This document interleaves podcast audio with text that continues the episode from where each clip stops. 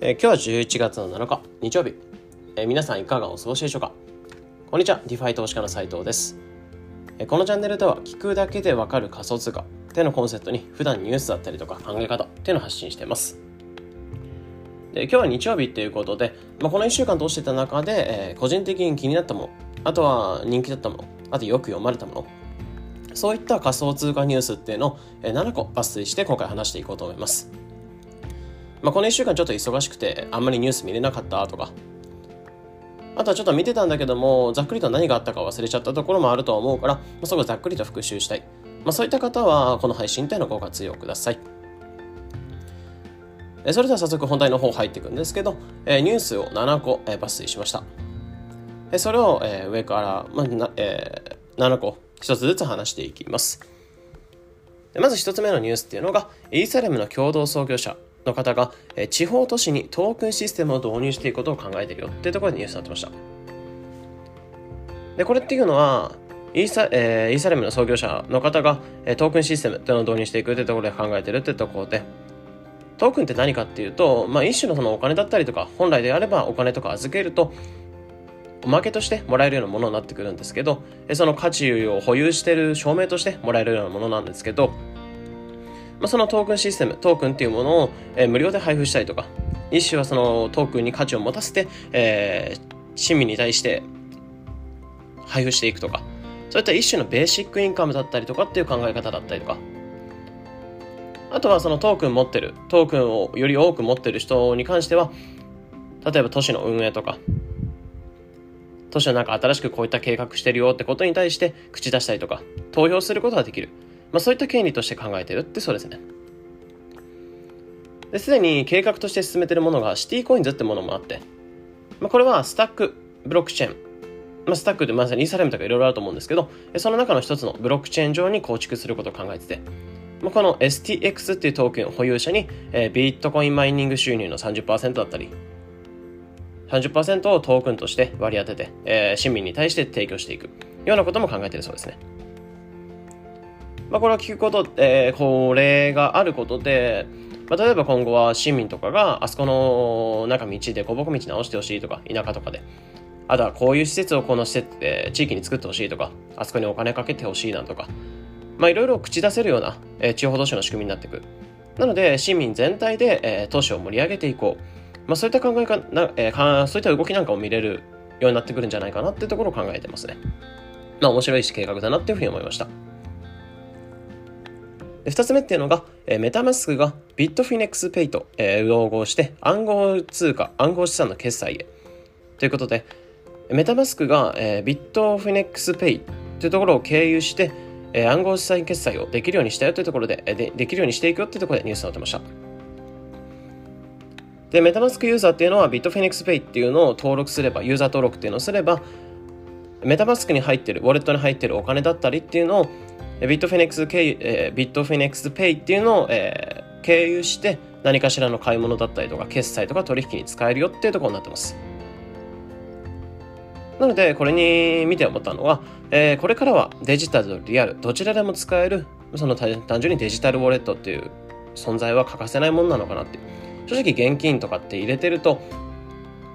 まあ、財布とか持ち歩いてるなどであると、まあ、単純に盗難のリスクとかあると思うんですけど、単純にシークレットリカバリーフレーズとか、そういったものを、えー、例えば鍵だったりとか、金庫の鍵みたいなものを人に渡さなければ、デジタル上に財布ってあってくれると思うので、まあ、これからそういった安全な財布の形っていうのもなってくるのもそうですし、デジタルな買い物、リアルな買い物、どちらもできる、えー、ウォレットっていうものの存在が大切になってくるんじゃないか、重要になってくるんじゃないかなってところを思いますね。で3つ目っていうのがエコ高速速い。イーサリアム2.0に向けてアップグレード完了というところで、えー、イーサリアムが新たに、えー、大型の大型のアップグレードアルタイルっていうものを実行したっていうところでニュースになってて、まあ、今回のこのアルタイルってものと、えー、既存のイーサリアムってものを組み合わせて今後はザ・マージという、まあ、イーサリアム2.0、まあ、エコーで安くて速いって言われてる、プルホー・ブ・ステークの運用に移行していくためのそのアルタイルってもののアップグレードを完了したよってとこになってました。なのでそのアアルタイルのアップデートが完了したことによってそのイーサリアムとアルタイルを組み合わせた運用というものが、えー、今後実行されていくことが予想されますね、まあ、かなり、えー、イーサリアムが安くとかエコとかなってくると、えー、 DeFi とか NFT サービスとかっていうのもイーサリアム使ったサービスっていうのが増えてくるんじゃないかなっていうところも予想されます。で続いて4つ目っていうのが、えー、アバランチェっていうのが DeFi や NFT など支援のファンド立ち上げっていうところで。これは、えー、イーサリアムキラーと言われるアバランチ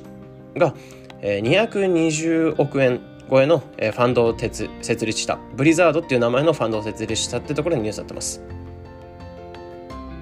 で今後セキュリティトークンなど、えー、導入も考えていて、まあ、それによって DeFi だったりとか NFT サービスってものを支援して、そのアバランチ基盤での DeFi だったり NFT サービスっていうのがより頑丈にセキュリティが強く分散化を目指していくってところを目指して、えー、ね、見られるっていうニュースでした。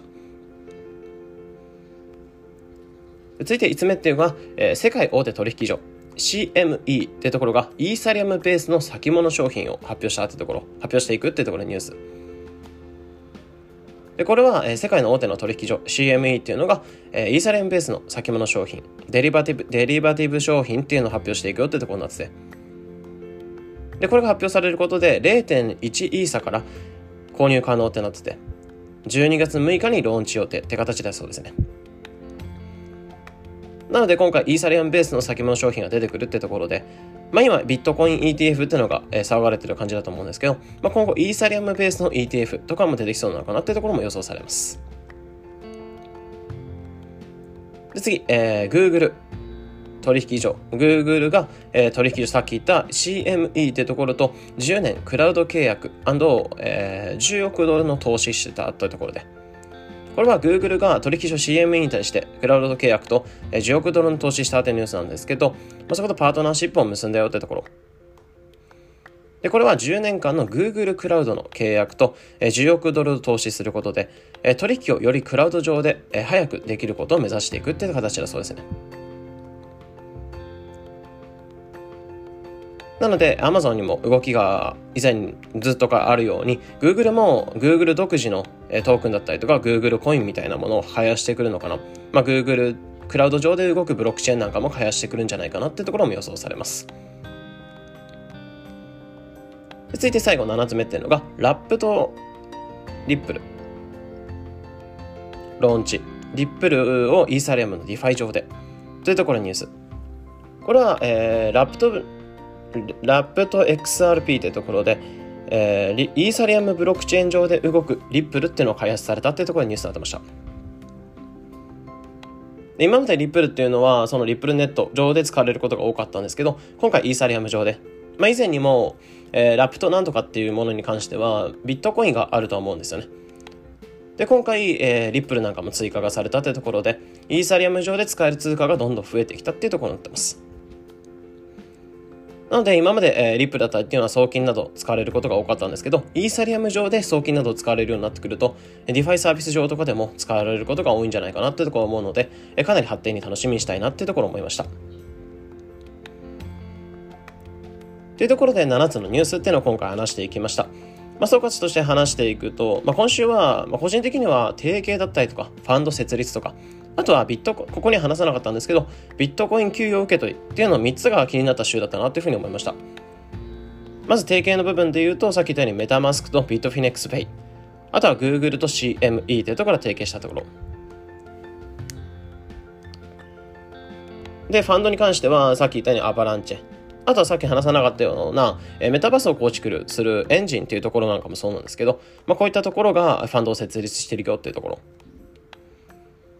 あとはビットコイン給与で言うと、マイアミ州の市長だったりとか、あとは NFL のスター QB っていうのが、えー、ビットコインで給与を受け取っていくっていうところを話してたりとか、まあ、結構こういった細かいニュースだったりっていうのが気になったなって思いました。まあ、提携の部分で言うとパートシパートナーシップっていうのはこういった提携を重ねて大きくなっていく、今後大きくなっていくとは思うので、まあ、大きくなる前から目をつけて、えー、例えば投資していくとか、先を予想しておきたいなっていうところを思いますね。で、ファンドの部分で言うと、資金っていうのが集めて、何かしら今後仕掛けてくる可能性は、サービスとか、ローンチして仕掛けてくる可能性があるので、まあ、先にそこに資金入れておくとか、サービスが発表されたらそこで動けるような、資金作りだったりとかそういったものを考えておくのもありかなってところ思います。あとはビットコイン給与に関してはビットコインが生活を支えるインフラになってきてるなってところを感じてて暗号通貨、まあその暗号っていう形で通貨としてその特別扱いされないで普通のお金として見られ始めたらビットコインの価値なんかも全然変わってくるんじゃないかな。見られ方も変わるんじゃないかな。あり方も変わるんじゃないかなってところを思います。